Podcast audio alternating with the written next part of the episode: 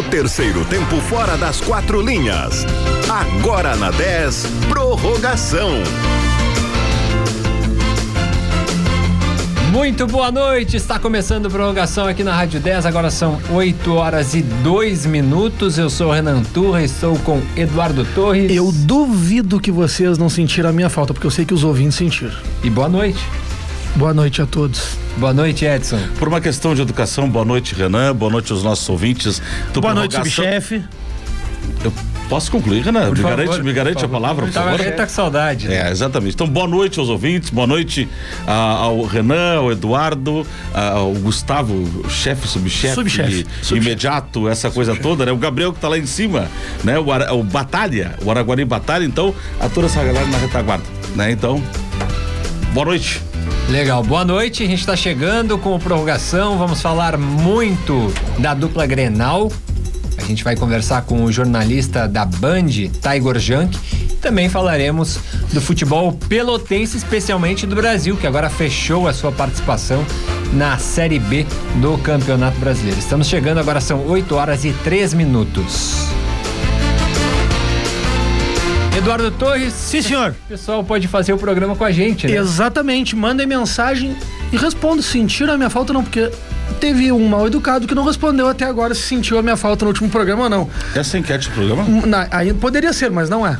Mande mensagem para o WhatsApp do ouvinte no 991520610, 991520610. Mande mensagem, participe do programa conosco. Nós vamos até às 9 da noite com muita informação aqui no 91.9. E inclusive você pode participar pelo Instagram, arroba 10fm91.9, o nosso Facebook. É o facebook.com/barra 10fm91.9.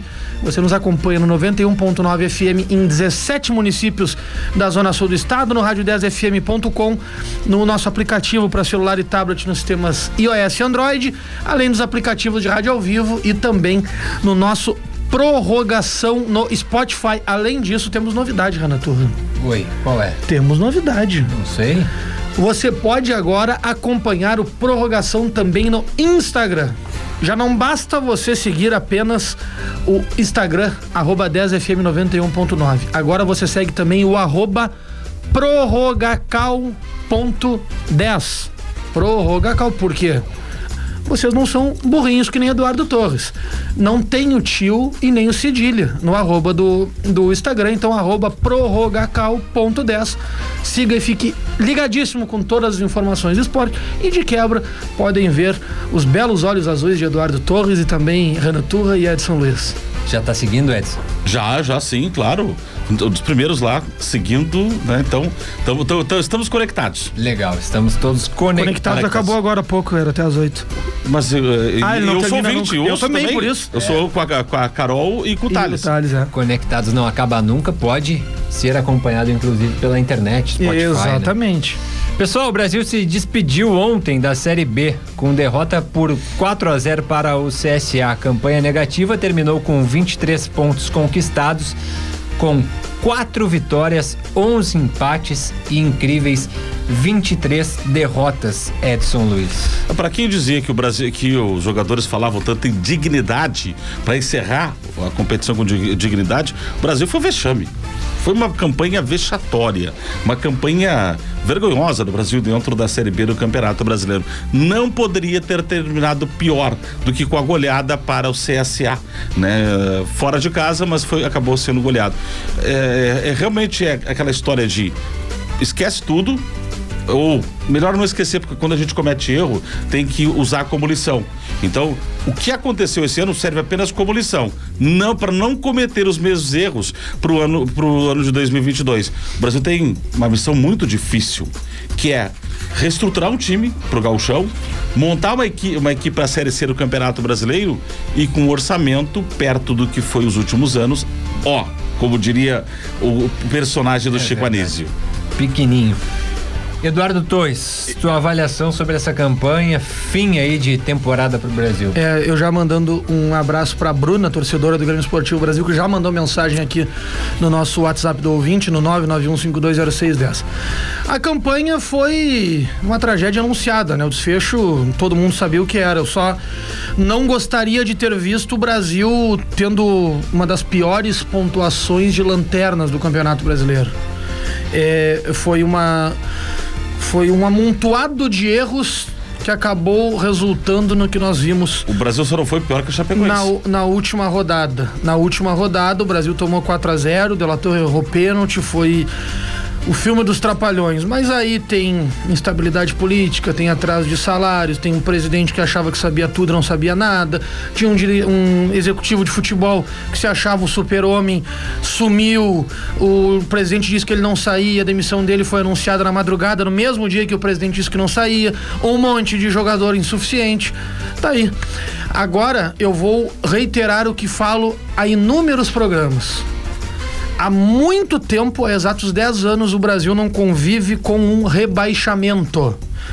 E eu lembro é muito difícil se reconstruir a partir de um rebaixamento, principalmente quando este implica numa queda vertiginosa de orçamento e que daqui a duas semanas ou três tem que estar com o time pronto, se apresentando para jogar o galchão. E olha, a missão do Brasil para 2022, eu já vou dizer agora, dia 29 de novembro?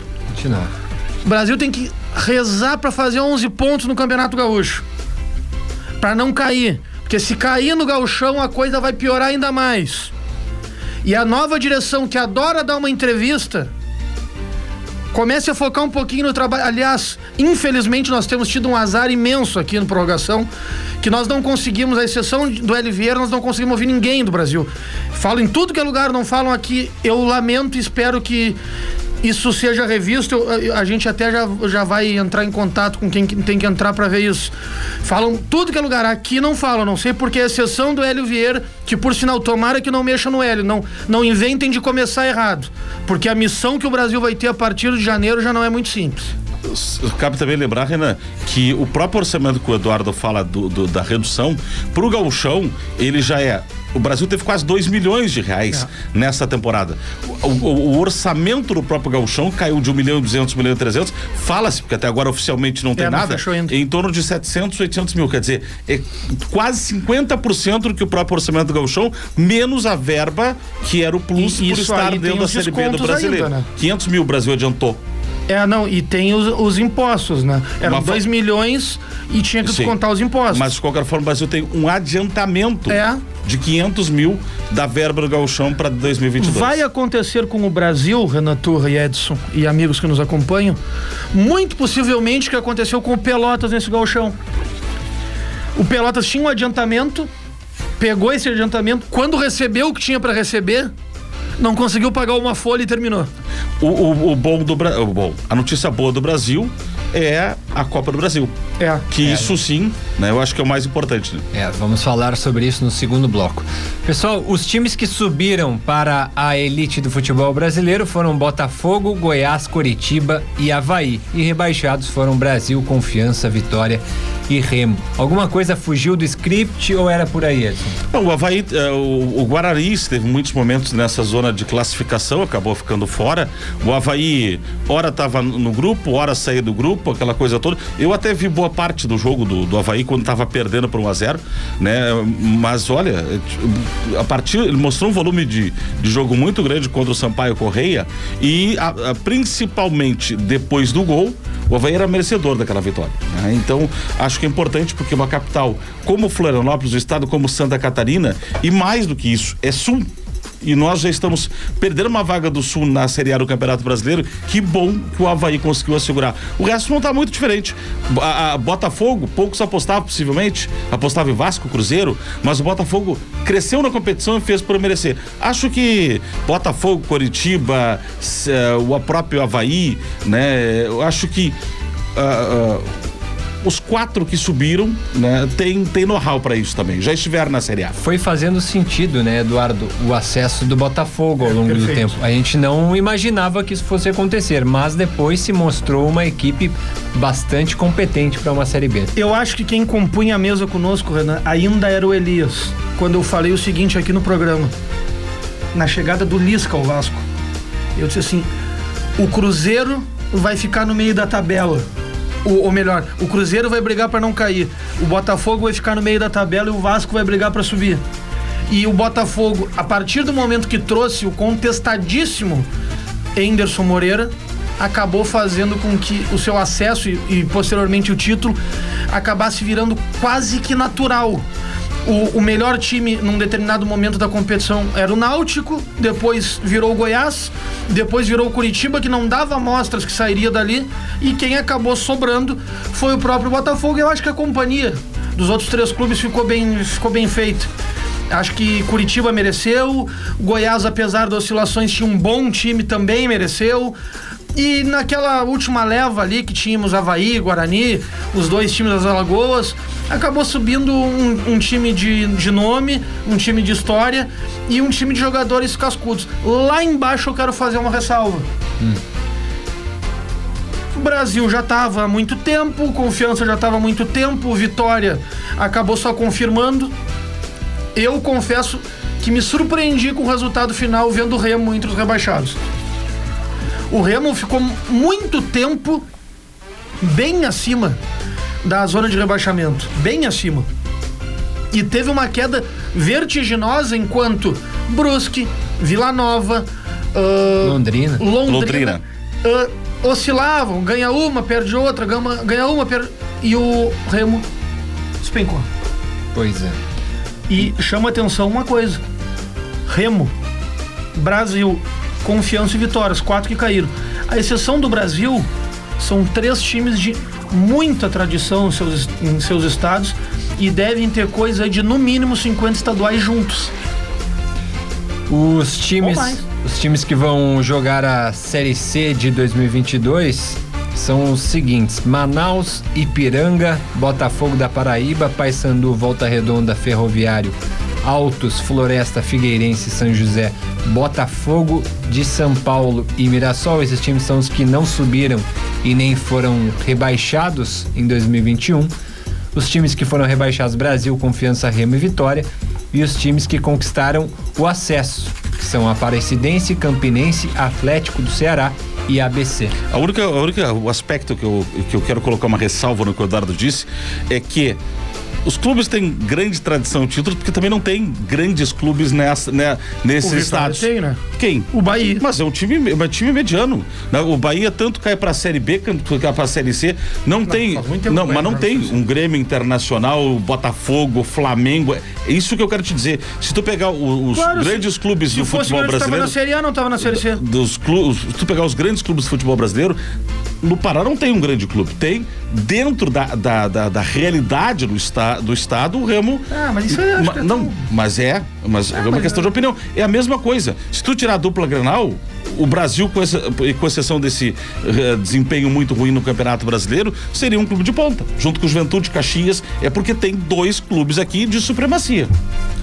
Hoje, hoje, abaixo do Juventude, o maior clube do interior do estado chama-se Piranga de Erechim. Hoje, há algum tempo. Abaixo de quem? Do Juventude na Série A. Ah, tá, abaixo do Juventude. Tava achando até estranho. Do, claro, do Juventude, Juventude na... Até segunda ordem, o Juventude está na Série A. Inter e Grêmio na, no mesmo patamar e na segunda força o Juventude. Claro. E depois, olha, não sei se é que o. Mas essa, essa, essa é que essa terceira força tem oscilado muito eu também. Quero trazer, eu quero trazer uma outra questão já em cima do, do que tu falou sobre a Série C o grupo do Brasil muito possivelmente vai mesclar equipes da região sul, da região sudeste, da região centro-oeste e da região norte. Possivelmente tenhamos Remo, Paysandu e Manaus no grupo do Brasil, como já aconteceu anteriormente, pelo fato de termos muitos nordestinos.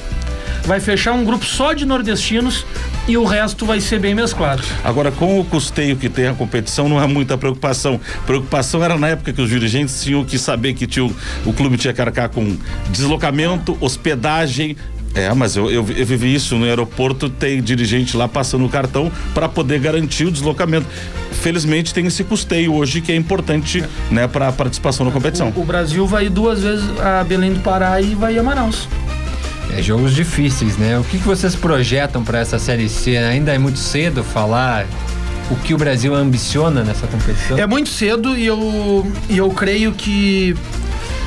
Ah, também que eu tava medindo as palavras, também eu não vou medir. Uh, querem encher o saco, enche todos os dias o saco no Twitter.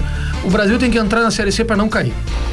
O Brasil. Porque, o Bra... porque se entrar na Série C achando que vai subir de primeira, é muito. Com... Ah, mas o Brasil subiu de primeira quando subiu na Série C. O Brasil subiu de primeiro da, C, da D para C e da C para B. Mas aí era um outro contexto.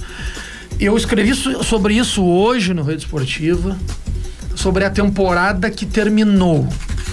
Mais para frente, no mês que vem, eu vou escrever sobre a próxima temporada. A próxima temporada, eu creio que o Brasil tem duas obrigações não cair no galchão e não cair na Série C. Se conseguir fazer isso na primeira temporada de reestruturação, tá ótimo. Como o Pelotas tem a obrigação de subir de primeira na segunda, mas isso é outra história. É, eu, eu, não vejo tão drástico assim quanto o Eduardo está fazendo, tão dramático. Na, né? na, verdade, o Brasil pode formar. O Brasil vai ter competência na formação de equipe, porque não vai ter, não vai ter grana, como tinha nos, nos anos anteriores. Agora a Série C do Campeonato Brasileiro, o Brasil subiu da D para C, da, da C para B, mas o Brasil teve duas, três vezes eh, com formação de equipe eh, muito próximo, inclusive do, do, do acesso para a Série B do Campeonato Brasileiro. Chegou a subir, teve o caso Cláudio naquela coisa coisa toda. Então.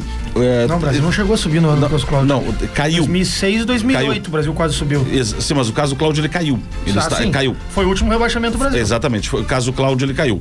Mas o Brasil esteve duas vezes muito próximo, sem ter mesmo que não tivesse a verba de TV e não tinha, mas eh, não tinha nem custeio para participar dentro do, da, do, do, Campeonato Brasileiro da Série C. E o Brasil teve duas vezes muito próximo de alcançar, alcançar esse objetivo. Tudo passa por competência na reformulação da equipe. E eu acho que essa competência passa por Hélio Vieira associado ao Testoni. O resto não sei se conhece perfeito, futebol perfeito. suficiente para formar alguma coisa. Perfeito. Eu, eu falei no começo e, e reitero tinha um, uma, uma, uma campanha eleitoral de muito tempo atrás que dizia assim: deixa o homem trabalhar. Deixa o Hélio trabalhar, o, a direção que está ao redor dando suporte, tem, fica perto para ter o poder do veto, mas não atrapalhem o Hélio e o Gerson Testoni, isso é fundamental. Eduardo Torres, a gente está chegando ao fim desse primeiro bloco. Fala aí como o pessoal pode participar com a gente para a gente abrir essa interatividade. Voltei meio, meio revoltado, né? Recuperado, azedo, né? né? É, é, meio azedo. É que né? tava, veio recuperado, né? Tava no departamento médico, Deus, né? Graças a Deus. Uh, você pode participar do programa conosco, inclusive para contrariar Edson Luiz, contrariar Renan Tula. Eu não precisa muito mandando mensagem para o WhatsApp do ouvinte no 991520610, 991520610. Participe do programa conosco. Faça como a Laura lá em Jaguarão, que tá ligada conosco, uh, amplificando o som da 10 no radinho no 91.9 FM. Mande mensagem no Instagram, arroba 10fm91.9, também no prorrogação.10, facebook.com barra 10FM 91.9 e nos acompanhe em tantos lugares, mas tantos lugares que eu vou contar só depois do intervalo. Agora são 8 horas e 20 minutos, a gente vai fazer um breve intervalo, já já voltamos 10, muito mais que FM. Atenção! Atenção! Você, o melhor ouvinte do mundo, tem compromisso com a gente. De segunda a sexta, das 11 ao meio-dia e das 17h30 às 18h30. Tô na 10. Tô na 10. Aos sábados, das 11 ao meio-dia e das 17 às 18 horas. Isso mesmo. É hora de você comandar a programação da 10. Tô na 10. Aqui o ouvinte tem voz e vez. A sua mensagem de áudio poderá ir ao ar a qualquer momento. Peça sua música pelo 991 3152-0610. E não esqueça de dizer: Tô na 10! Tô na 10! 10 FM. 10 FM e a hora certa. 8 e 21 Black Friday Altec Internet. Contrate 200 mega por 99,90 e ganhe mais 100 mega para navegar sem limites. Indicando um amigo, você paga só 50 reais na primeira mensalidade. Assine já 0800 591 1847 ou 3226 2360. A melhor Black Friday de internet de fibra ótica é na Altec Internet. Rua Veranópolis 211, Laranjal Pelotas.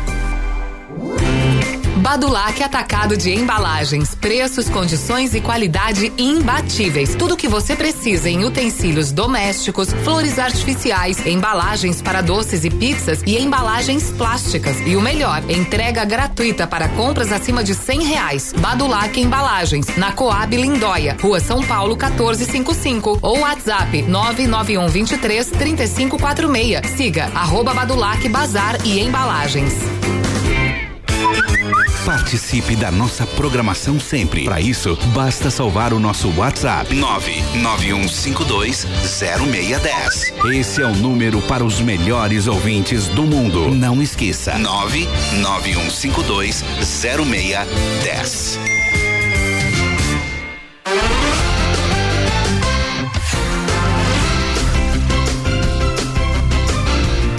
8 horas 23 minutos, nós estamos de volta com prorrogação aqui na Rádio 10. Vamos enrolar um pouquinho porque o amigo tá se arrumando ainda. Não, tô lendo as mensagens dos ouvintes. Foi aqui, meu surpreendido. amigo. Fui surpreendido, sabe? Eu tava ouvindo aqui o que o pessoal tem mandado no WhatsApp do Foi ouvinte. surpreendido pelo intervalo, velho. É, o- a nossa audiência é tão grande que o pessoal manda até mensagem de áudio. Eu tava ouvindo aqui, eu tava ouvindo, mas tem muita gente ligada conosco. Já citei duas ouvintes, agora vou citar ah, um dos nossos ouvintes número zero. Eles não são os ouvintes número um, são ouvintes número zero, que é na frente do um.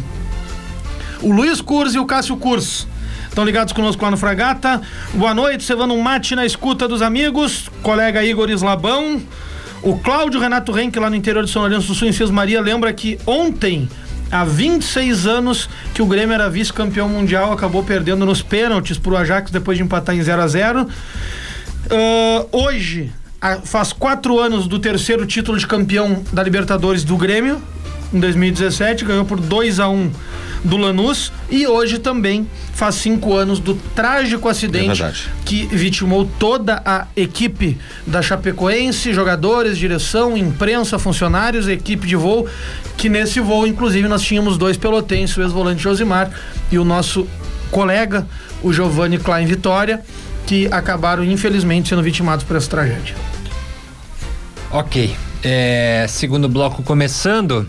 O Brasil está na Copa do Brasil de 2022. Segundo o site Futebol Maranhão, por conta do ranking da CBF, o Chavante está assegurado na competição nacional. Em 2021, a primeira fase do, da Copa do Brasil rendeu 560 mil reais aos par- participantes da mesmo, do mesmo patamar do Brasil, Edson, porque Vai recuperar o existe- adiantamento do, do- da Federação Gaúcha de Futebol. É, existe aquela divisão por grupos, né? Sim. Cada grupo recebe um montante. O Juventude, é o, o montante. Juventude ano passado, por ter conseguido avançar em outras etapas, chegou a, a- a- a receber por, por conquista, teve uma etapa que ele chegou a receber mais de 2 milhões de reais. né? Então, o, isso, o é importante para que o Brasil. Título da Copa do Brasil é uma utopia. Não. Mas formar uma equipe que possa ah, ir à frente, isso faz com que o clube tenha projeção e ao mesmo tempo isso tenha rendimento e é o que o Brasil precisa muito dinheiro em caixa que não tem tá zerado tá quebrado o caixa do Brasil né tá tá tá vermelho tá qual, a cor que vocês quiserem pode ser um arco-íris não tem problema nenhum mas o caixa do Brasil tá quebrado a, a a Copa do Brasil é uma excelente fonte de recursos e ao mesmo tempo né, de projeção para a equipe. Volta, volta a dizer, Renan e Eduardo, vai precisar diga. competência para formar a equipe. O dinheiro é pouco. O Brasil está projetando aí em torno de 200, 150 mil reais por mês. Para quem investiu quase 500 em outras temporadas, é pouco. Mas é o que tem. É, o, o Brasil, e, e o pior é que a gente não tem a certeza ainda se o Brasil vai participar dos, do pote que enfrenta aquelas equipes de primeira, de primeira linha. Como já participou algumas vezes, quando pegou o Atlético Paranaense duas vezes e quando pegou o Flamengo uma vez. Estava acompanhando isso ontem, Eduardo, pesquisando e vi que o Brasil, via classificação pelo ranking da CBF, pelo menos baseado em 2021, esses times que entraram via ranking da CBF pegaram aqueles times mais fracos. É isso. Aí, aí tem os dois lados da Tipo, moeda. Floresta. É, aí tem os dois lados da moeda. O primeiro, tu pega uma equipe mais fraca que tu, te dá a possibilidade de passar de fase. O empate fora de casa te É. beneficia. Porém, tu deixa de pegar uma equipe de primeiro nível, como pegou o Flamengo, por exemplo, para lotar o estádio, para conseguir alavancar a campanha de sócio, que vai ser fundamental para o Brasil no ano que vem. É, são os dois lados, não é a parte boa. Eu, eu, eu digo que é a parte boa, é o problema bom. Tu tem a possibilidade, tu não pega o time grande, mas tu pega um time menor que tu pode passar e tu pode ir pra uma segunda fase e aumentar o valor que tu tem pra receber na Copa do Brasil. E aí tu pode pegar o grande. Aí pode pegar o grande. Aí vale muito a pena. Pô, né? tá é o cenário ideal. aí. Agora o Brasil vai ter que trabalhar muito o que não fez. Olha só, eu já disse isso aqui na prorrogação. O Brasil não teve competência nenhuma para trabalhar a marca, a imagem enquanto esteve na Série B do Campeonato Brasileiro. O Brasil foi incapaz de fazer um trabalho audacioso de marketing que pudesse, né, trazer eh, recursos e conseguisse, né, a captação. Teve sócios, mas poderia ir além poderia ter ido além. O Brasil, no, no ano 2022, vai ter que tem que usar a Copa do Brasil, a, a mobilização do torcedor tem que usar essa eh, esse espírito de mobilização do torcedor no gauchão e principalmente eh, a venda da, im- da- a venda de um sonho de um retorno à Série B do Campeonato Brasileiro. Isso se faz com algo que o Brasil não tem conseguido: marketing, trabalho de imagem. E isso o Brasil realmente, em toda a Série B do Campeonato Brasileiro, não funcionou. Outra notícia eh, relativa ao Brasil são as despedidas, né, Eduardo? É, é verdade.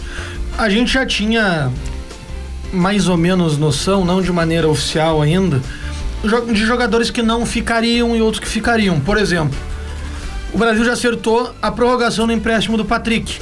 Patrick fica até o final do Campeonato Gaúcho. O Rildo não deve ficar, possivelmente ele seja reemprestado pelo Grêmio para um time europeu. O Erisson agora Vai apareceu prestar mais bolinha para ele, porque Santo André, do técnico Thiago Carpini, que trabalhou com ele no 15. Hoje, o Brasil confirmou, agora há pouco inclusive, as saídas de Matheus Nogueira e Everton. Leandro Camilo tem chance de permanecer, ainda não está definido. Bruno Matias deve voltar ao Novo Horizontino, que é o clube o qual ele pertence, pois ele deve ser aproveitado na temporada que vem. Renatinho não deve ficar e Caio Rangel ainda vai conversar com a direção. O panorama de hoje é mais ou menos por aí, né? de todos esses, eu, eu, se eu sou dirigente do Brasil, eu tentaria só ficar com o Bruno Matias. O resto da passagem tá.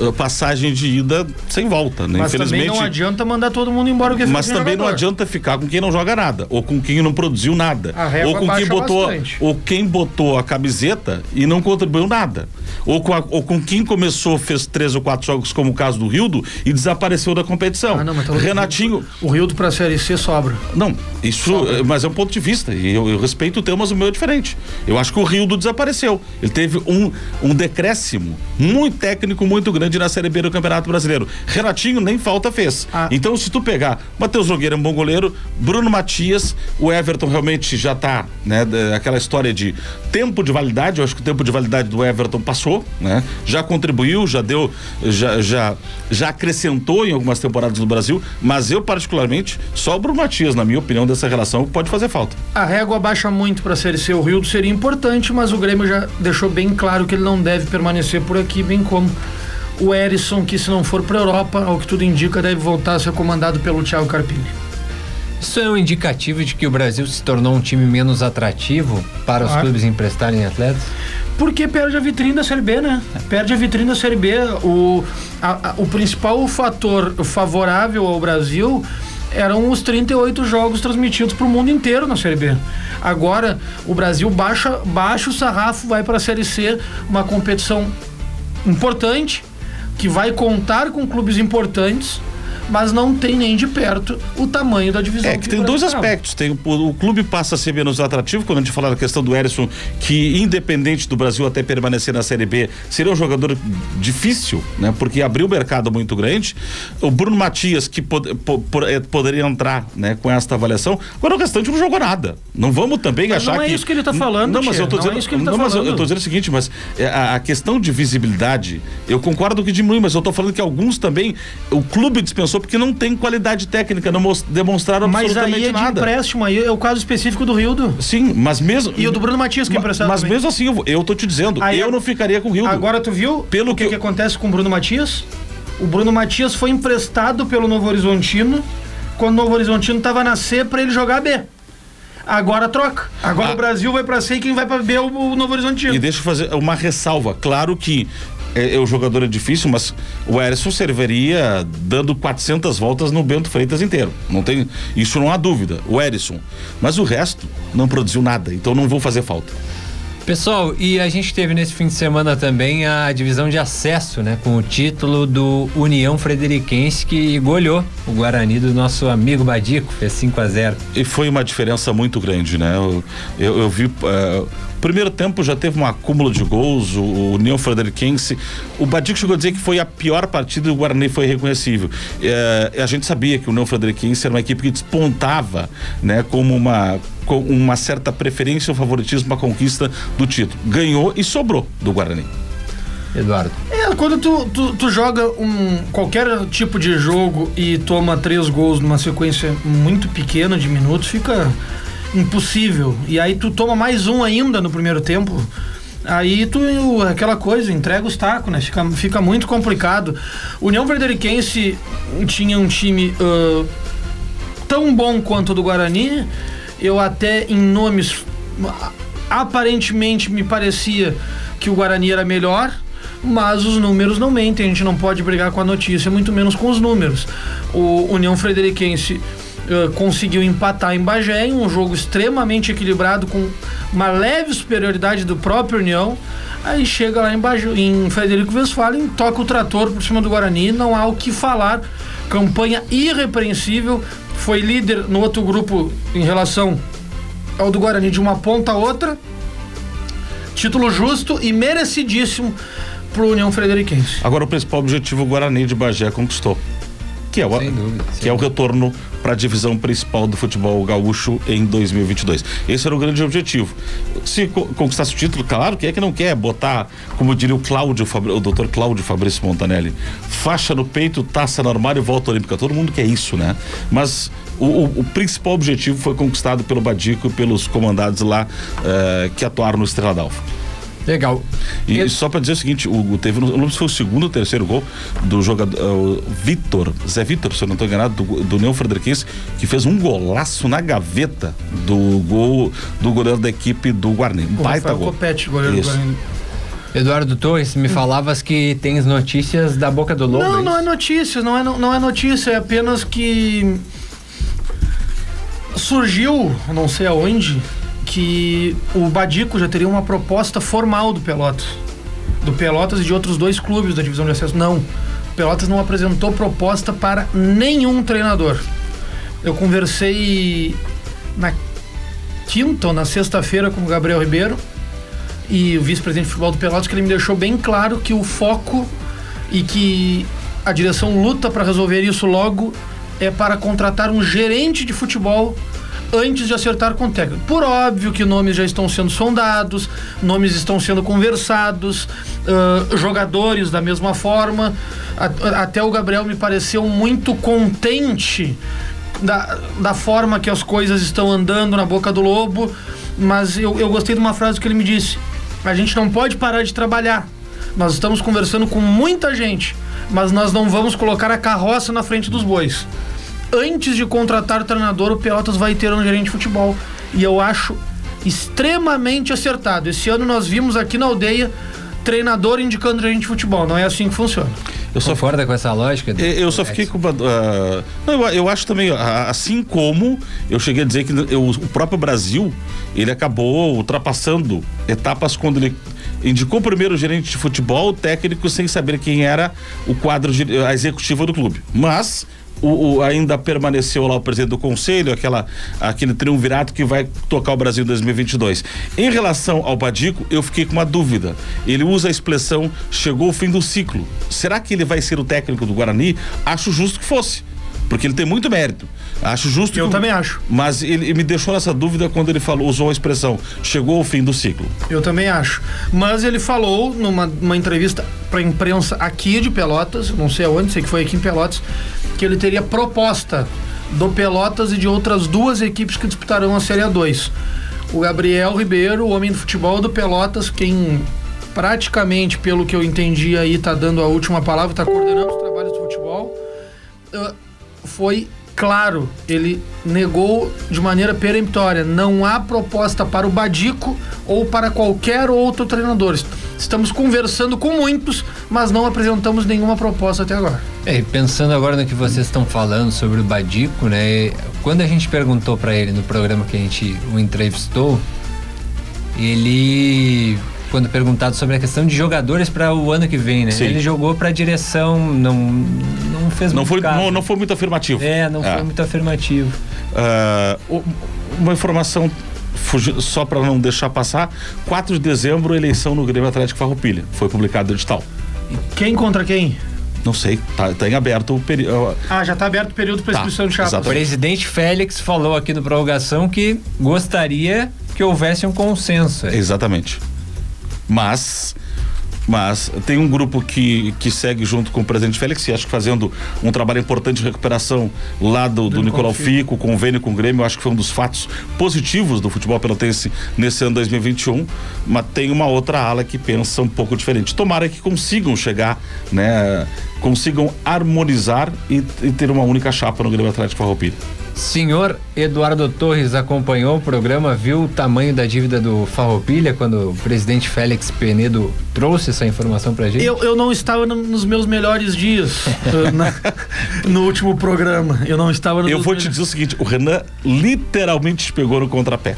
É, eu não estava nos meus não, melhores é, dias. Eu, eu, eu fiz essa pergunta não, maldosa. Não, eu, eu, eu, até vou até vou ser bem franco eu acompanhei um, um, bom pedaço do programa, mas a, as condições não eram das melhores para estar tá ouvindo rádio. Eu, eu fiz essa pergunta maldosa porque o número me chamou a atenção, gostei da transparência também do é presidente. Uh, queria saber se tu tens ideia em torno de que gira esse, esse ah, número. Não tem ideia. 400 mil reais. O salário de um jogador da dupla Granal. 400 mil reais. 400 a dívida do Farroupilha. Quita a dívida do Farroupilha. É. é. O senhor teria para emprestar, não? me dá aí uns. Para 13, 14 milhões, como o Brasil tem hoje, acumulado tem uma diferença, mas cada um dando a sua realidade. É isso é, também é fato, né? Pois é, mas é uma análise. A gente já estava no fim do programa aquele dia, a gente acabou não podendo se debruçar um pouco sobre essa questão. Mas eh, o que, que tu achas desse valor, desse montante? É algo que dá para negociar? é que para a realidade do Farroupilha, como disse o presidente, é muito para a realidade Sim, claro. cada um com a sua realidade. Agora, se tu falar isso em termos de endividamento dos clubes brasileiros, não, nós vimos que não, é não é nada, nada, né? Mas, mas é muito para a realidade do Farroupilha, o, o, que tem 20 ou 30 sócios, segundo pagantes. É. O, o Farroupilha vai levar muito tempo para se recuperar desse, desse baque. Isso é resquício ainda também lá daquela gestão BMG, né? Aquela parceria. Ah, sim, eu acredito que seja. Antes do intervalo, um abraço pro presidente do Sindicato dos Árbitros do Estado do Rio Grande do Sul, Maicon Zug, que tá ligado conosco, mandou mensagem no 991520610. Ele também se o senhor é, acrescente nessa sua hum. citação, presidente da Liga Pelotense de Futebol. É a segunda vez que tu fala isso, então eu já nem falo para tu completar. Legal. Vocês estão em harmonia, estão conectados. Pessoal, agora são 20 para as 9, a gente vai fazer um breve intervalo, já já a gente volta. Eu posso com... só, só fazer um, um, pequeno. Como tu gosta de contar não, não, não, não, não, não, é, é, é, só para é só dizer o seguinte. Onde é que será que estava o Renato Portaluppi, que foi cotado para a seleção brasileira? Será que estava na fila dos desempregados hoje no Rio? É verdade. Vamos até perguntar para o nosso convidado do último bloco, Tiger Junk, para ver se ele tem informação, se, sei lá, vai que pinte no Grêmio, não sei. É o nosso assunto do terceiro bloco, a dupla Grenal. Já já voltamos, 10 muito mais que FM.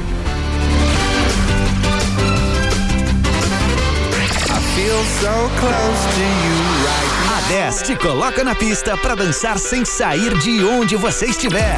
Deixa a 10 embalar a sua madrugada. Dance sem parar no melhor BPM do rádio. Balada 10. Sexta e sábado, das 10 da noite às 4 da manhã.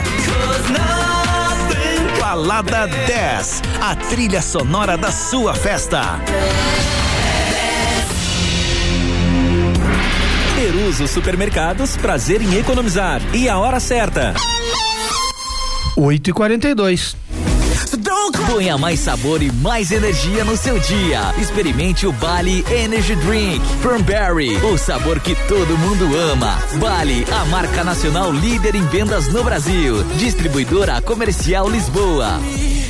Sabe aquele milho da praia quentinho na manteiga? O Amor Emílio te oferece tudo no pote soltinho e com muitas delícias junto. E aquela pamonha deliciosa? Temos pamonha doce e salgada, com coco ou queijo. No Amor Emílio você encontra todas essas delícias. Rua Andrade Neves 2173, Centro, próximo ao Calçadão. Chama no WhatsApp 999676717. Venha conhecer o lugar que vai te surpreender. Siga nas redes sociais, arroba.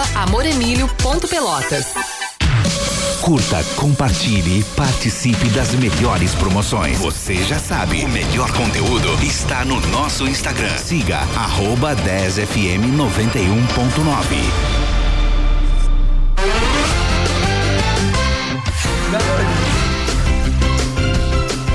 Estamos de volta com prorrogação aqui na Rádio 10. Agora são 8 horas e 43 minutos e você pode fazer o programa com a gente. Mandando mensagem para o WhatsApp do ouvinte no 991520610, 991520610, no Instagram, arroba 10fm91.9, no arroba prorrogacal, prorrogacal.10, também no facebook.com barra 10fm91.9 nos acompanhando no 91.9 FM para toda a Zona Sul do Estado, em 17 municípios. No rádio10fm.com, nos aplicativos, no Spotify, em todos os lugares possíveis e imagináveis. Aliás, sigam o arroba prorrogacão.10. Sabe por quê? Hum. Em breve terá a volta. A volta? A volta da participação musical deste programa no arroba prorrogacal.10. Vamos tocar a pauta do programa, Renan? Espe- Aguarde Deixa eu pensar confie. agora, Edson. se Aguarde e continuidade É, a, a gente até fica desajustado com uma coisa dessa, né? Aguarde e confie. Pois é, pessoal, agora são, ó, são 8 horas e 44 minutos e já recebi aqui na no meu retorno. Produção, né? Produção com muita A qualidade. produção é diferenciada. Produção, Que o. Tiger Junk do grupo Band já está com a Um gente. né? excelente repórter e apresentador e um lateral esquerdo bem meia boca. Mas bota meia boca nisso. Eu tive- bem meia boca. Tive um jogo no Nicolau Fico, um jogo da imprensa contra ex-atletas. Inclusive estava o Badico, que a gente falou há pouco. O Tiger Jan, que era o meu lateral esquerdo, eu era zagueiro pelo lado esquerdo. Eu não vi o Thiago Boiadeiro, por exemplo. Tiger Jan, boa noite. E aí, meus queridos, como é que vocês estão? Que honra ah, assistir a tamanhos ídolos como Edson Luiz, Renan Silva, Eduardo Torres. Eu era pequeno e ouvia vocês lá em Camacuã, no Radinho AM, né, Rio, da Pancina, Pelotense. Que honra estar falando aqui com vocês. Vocês são meus ídolos, sabia? É, tu, tu nos ouvia lá no estádio do Guarani de Camacuã? Ouvia, ouvia. Xingava bastante vocês, né? É. Xingava bastante. É, um- Porque o o Guarani sempre, sempre ganhava dos times daí, né? Essa que é a verdade. O Tiger Edson era Sim. um dos seis integrantes da barra do Guarani de Camacuã. Mas que, que corneta do Eduardo pro Primeiro em relação, né? e- e- Ele, sabe aqu- aquela coisa quando tu quer fazer uma crítica? É é uma estratégia jornalística. Tu diz assim, o, o Eduardo é um grande, é um grande cidadão, um grande não sei o que, tá? mas aí quando tu sabe que o mas é lá vem porrada. Mas eu acompanho ele no rádio, eu acompanho ele nas redes sociais, por sinal o Tiger tá brilhantemente na- no rádio, na TV, no Grupo Bandeirantes, nas redes sociais. Então eu, eu tenho direito, até porque eu já xinguei ele bastante nos jogos da imprensa aqui quando nós jogávamos. Mas deixa eu fazer uma pergunta Mas pra teve ti, aquele Tiger. jogo, Eduardo, que, do, do pênalti, né? O que, que é? Do, do pênalti, aquele contra o contra o Ah, Pelotas, eu, eu, eu vou contar no final do do programa essa. Eu, essa eu vou contar no final do programa que eu não sei se eu fiquei mais brabo contigo ou com o Jeverton Duarte que não quis bater o pênalti. Tiger Junk, o Renato Portaluppi tá desempregado. Ele vai pintar na arena do Grêmio ou como é que fica a situação? Cara, é sempre um risco, né? É sempre um risco, porque a ligação do Renato com o Grêmio e com a direção e com a torcida e com os jogadores, ela é quase umbilical. Eu diria que principalmente, Renan, com um grupo de jogadores, né? Se a gente pegar o elenco do Grêmio hoje, que teve inclusive sete afastamentos, né? O Denis Abraão chamou uma entrevista coletiva para comunicar que sete jogadores estão afastados. O elenco do Grêmio é todo muito ligado ao Renato. Até jogadores que pouco atuaram com ele, como o Rafinha, foi um cara que chegou aqui através da indicação N, então essa é uma possibilidade que eu jamais ousaria de descartar. Mas assim, eu acho difícil, tá? Pelo ambiente do Grêmio no momento da saída dele. O entendimento da direção do Grêmio para tirar o Renato é que justamente ele teve muitos poderes e esses poderes causaram um desconforto e um descontrole do vestiário perante a direção, algo que tem reflexos até agora que pode culminar principalmente no rebaixamento do Grêmio. Então, eu acho que a direção do Grêmio não cairia nessa solução fácil, entre aspas, para os jogadores, para a torcida, mas poderia causar problemas mais estruturais, como causou naquele momento e que gerou é, a saída do Renato, se a gente pensar no início desse ano. Tá, Igor, uh, uma mas uma das coisas que me chamou a atenção, acompanhando uh, vocês aí, os nossos colegas da capital no, na ocasião do jogo contra o Bahia, é que eu zapiei pelos quatro principais prefixos aí de Porto Alegre e todos ressaltavam o isolamento no qual encontrava-se, encontra-se o presidente Romildo Bolzan Júnior. O, o Grêmio foi de avião fretado para Salvador, que supõe eh, que poderiam estar presentes mais diretores. E a informação era que além do presidente Romildo apenas o Denis Abraão estava aí. Essa questão do isolamento que o, o presidente Romildo não faz com que essa solução mais fácil como tu ressaltou possa acabar acontecendo até num momento de juntar os cacos para formar o time para ano que vem só se o, o, se o presidente do Grêmio, Eduardo, a gente, ter, a gente tiver a leitura de que ele vai se agarrar nisso para tentar segurar o seu mandato, para tentar segurar é, essa sequência que ele teve, que foi muito vitoriosa, e que agora, claro, vai ficar marcado, é, marcada pelo rebaixamento quase iminente que, que o Grêmio tem pela frente. É, mas ainda assim eu acho que não, porque muito do racha político ele foi por conta do Renato. Se a gente pensar no Conselho de Administração do Grêmio, que é formado pelo presidente Romildo Bolsa Júnior e por mais cinco vice-presidentes, o Conselho de Administração do Grêmio foi rachado por ideias do Renato. Uh, não ideias do Renato, mas ideias envolvendo o Renato. Aqueles que defendiam o Renato e aqueles que defendem até hoje, e dá aqui para citar nomes. É, Adalberto Praz, por exemplo, é um renatista. Duda Crepe é um renatista, se a gente puder usar esse termo. Outros nomes surgiram hoje como oposição do Conselho de Administração e participaram desse processo de isolamento do Romildo, que sim existe, e claro, como todo enfraquecimento político, ele vem de uma crise técnica que gera enfraquecimento político, que gera um isolamento no, no Conselho de Administração.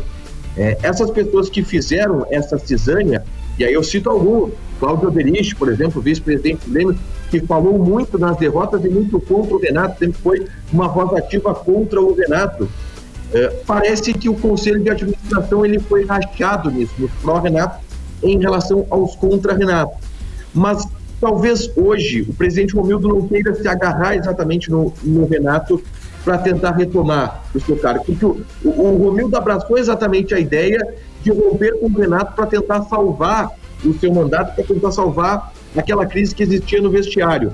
Então, hoje, eu acredito muito mais na possibilidade de, no ano que vem, o Grêmio tentar construir um departamento de futebol mais forte, algo que se está tentando fazer desde a saída do Renato ainda não se conseguiu, mas através de uma reformulação com um diretor executivo de futebol forte, com outro vice de futebol, que com certeza não será o Denis Abraão. O Denis Abraão ele foi uma cartada desesperada, né? Do é. presidente Romil, que tentou de tudo, com diversos nomes, dos mais diversos perfis. O último dele, deles, o Marcos Herman, que é de um perfil de diálogo, é um perfil conciliador, que não está exatamente nenhum dos lados dessa divisão de renatistas ou não renatistas do Conselho de Administração, não deu certo, ele foi para o choque.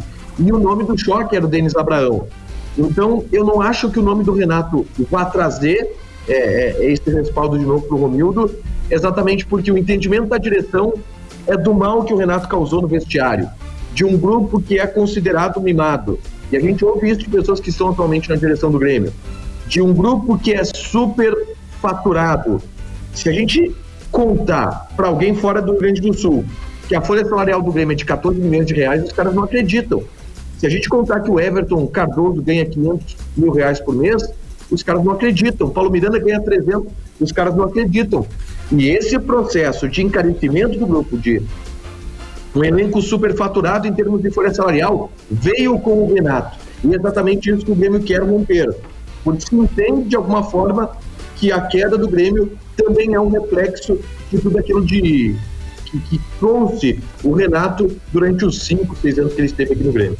O Grêmio estava virtualmente rebaixado e pode ser matematicamente rebaixado já na próxima rodada. Ainda é o, empate nessa, até agora entre Atlético Goianiense e Bahia, o Atlético Goianiense chega a 43 pontos, o Bahia 41, quer dizer, abre aí pelo menos cinco pontos. O Juventude joga amanhã, mas uh, a matemática ainda aponta milagre. Na tua matemática, o Grêmio não está rebaixado ainda, tá, tá Igor? É, virtualmente rebaixado tá, né, Edson? Assim, se o Grêmio ganhar os três jogos que tem pela frente, se salva. Chega a 45. Sim, mas eu tô dizendo se o ganhar seguinte, do Corinthians... Mas na tua avaliação, na tua análise, ainda há possibilidade? Não, não, já era. O Grêmio não ganha do São Paulo. O Grêmio não ganha do Corinthians. Tu acha que não ganha do São Paulo, tá? Não ganha nem do Atlético Mineiro campeão. Tu acha que não ganha do São Paulo? Eu, eu, eu não sei porque eu tô com o sentimento que o Grêmio ainda vai dar uma esperança fazendo crime contra o São Paulo. É, é o último suspiro, né, meu? Se, se ganhar do São Paulo, ainda vai precisar ganhar do, do Corinthians e do Atlético Mineiro. A gente precisa de três epopeias para que tenha um, um, Grêmio se escapando. Eu acho muito difícil.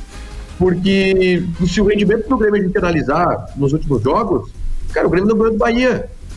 O Grêmio não ganhou do, do, do Flamengo reserva. Exatamente. Então eu acho muito difícil por essa projeção, tá? O Grêmio, o, o futebol, a mobilização o ambiente interno implodido completamente. Hoje a gente teve mais um capítulo dessa implosão do ambiente interno do Grêmio. Nada, nada me leva a crer que o Grêmio possa ganhar algum dos três jogos que tem pela frente. Se ganhar, vai ser através de uma remontada. E aí precisa de três vitórias. Matematicamente, e aí por isso não está rebaixado ainda matematicamente, porque qualquer pode acontecer, né? A gente Sim. não sabe. O Empoderável de Almeida de vez em quando aparece aí. Mas é, tem, que, tem que surgir, precisam surgir três do Empoderável de Almeida para o Grêmio escapar. Se surgir, escapa, mas eu acho difícil de surgir. Tá, Igor, e que devaneio foi esse em Porto Alegre hoje do pessoal falando Jean-Pierre no Inter? Traz o Jean-Pierre pro Inter, Alessandro Barcelos, porque ele foi um dos jogadores afastados, né? É, o, o Jean-Pierre já tem destino, tá? Que é o Alavés da Espanha. O próprio Denis Abraão admitiu na entrevista coletiva de que existe uma proposta de empréstimo do Alavés da Espanha. É, os empresários do jogador garantem que dentro de dois ou três dias esse negócio vai estar fechado, ele vai de graça para o Alavés da Espanha, que inclusive é time de primeira divisão para tentar, enfim, recuperar a sua carreira. É, vai, da, vai da corneta, né? E vai do, do, da ideia que se tem aqui, e que muita gente abandonou essa ideia ao longo dos últimos tempos, mas mau jogador, Jean-Pierre, ele não é a gente pode reclamar da competitividade do Jean-Pierre, é um jogador pouquíssimo competitivo, mostrou isso nos últimos anos. Mas ele tem qualidade técnica, então todo mundo fica pensando, ah, se pegasse um técnico assim, se pegasse um técnico assado, talvez tivesse condição de recuperar esse jogador. Eu acho muito difícil. Mas teve gente pedindo aí o Jean-Pierre no Inter, tem gente que diz que o Jean-Pierre é colorado, e aí talvez por isso viesse a ter uma recuperação no Inter, que eu realmente acho muito difícil.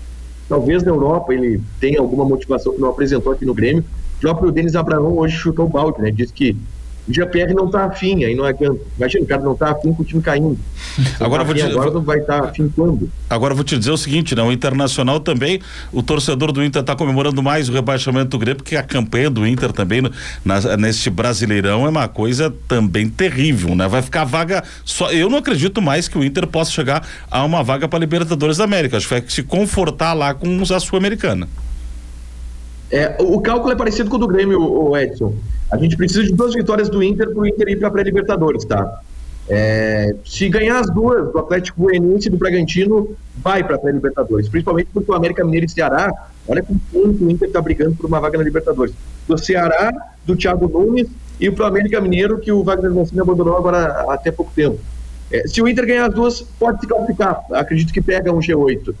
Vaga direta, nem a pau, não tem como mais. Já matematicamente quase impossível. Mas se a gente pensar para a pretensão que o Inter tinha para início da temporada, é um ano horrível.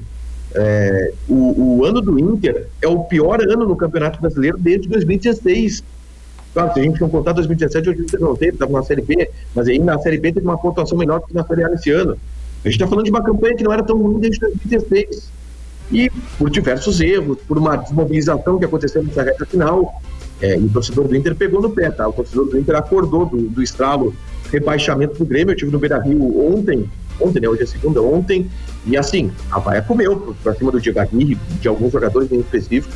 O torcedor perdeu a paciência e acredito que perderá também se o resultado não for positivo contra o Atlético agora na próxima segunda-feira. Nós estamos com o tempo estourado, então só vou contar bem rapidinho. Nós, durante muito tempo, o time da imprensa jogava no final de ano contra ex-atletas e funcionários do Pelotas até o começo da pandemia. E depois de muito tempo do Neuci César, ex-roupeiro do Pelotas nos roubando como juiz, nós conseguimos acertar com ele um ano um pênalti para nós. Nós estávamos tomando lá, sei eu, cinco, ou seis ou sete. E aí deu o pênalti. Tava 2x1. Um. Hã? Tava 2x1, um, o pênalti tinha empatar o jogo. É, não sei, mas eu, isso é o que menos importa. Deu o pênalti pra nós, que o Nelson, eu achei que tinha até esquecido. Pênalti.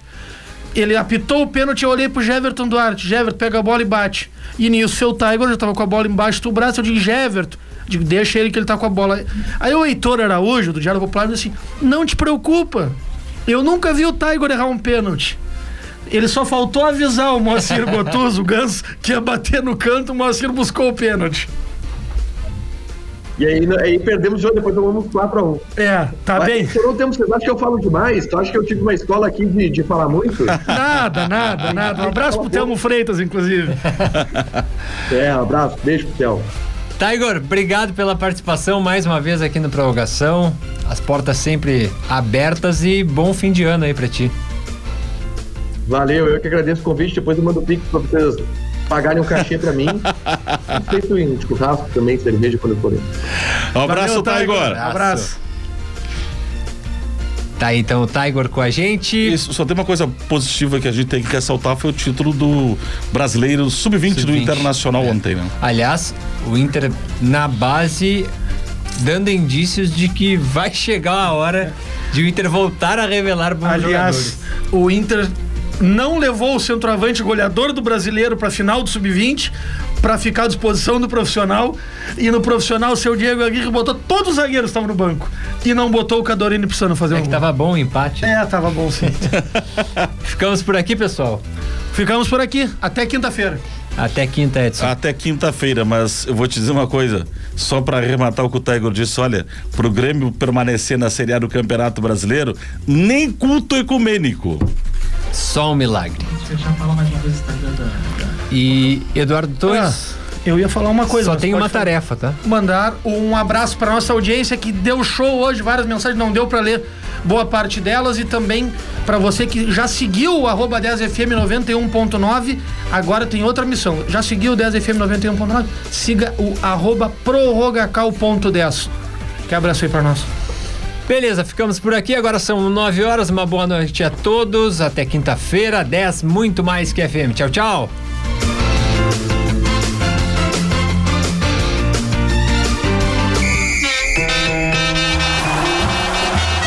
Você ouviu Prorrogação, o bate-bola da 10. A gente cruza, chuta no gol e defende. Prorrogação.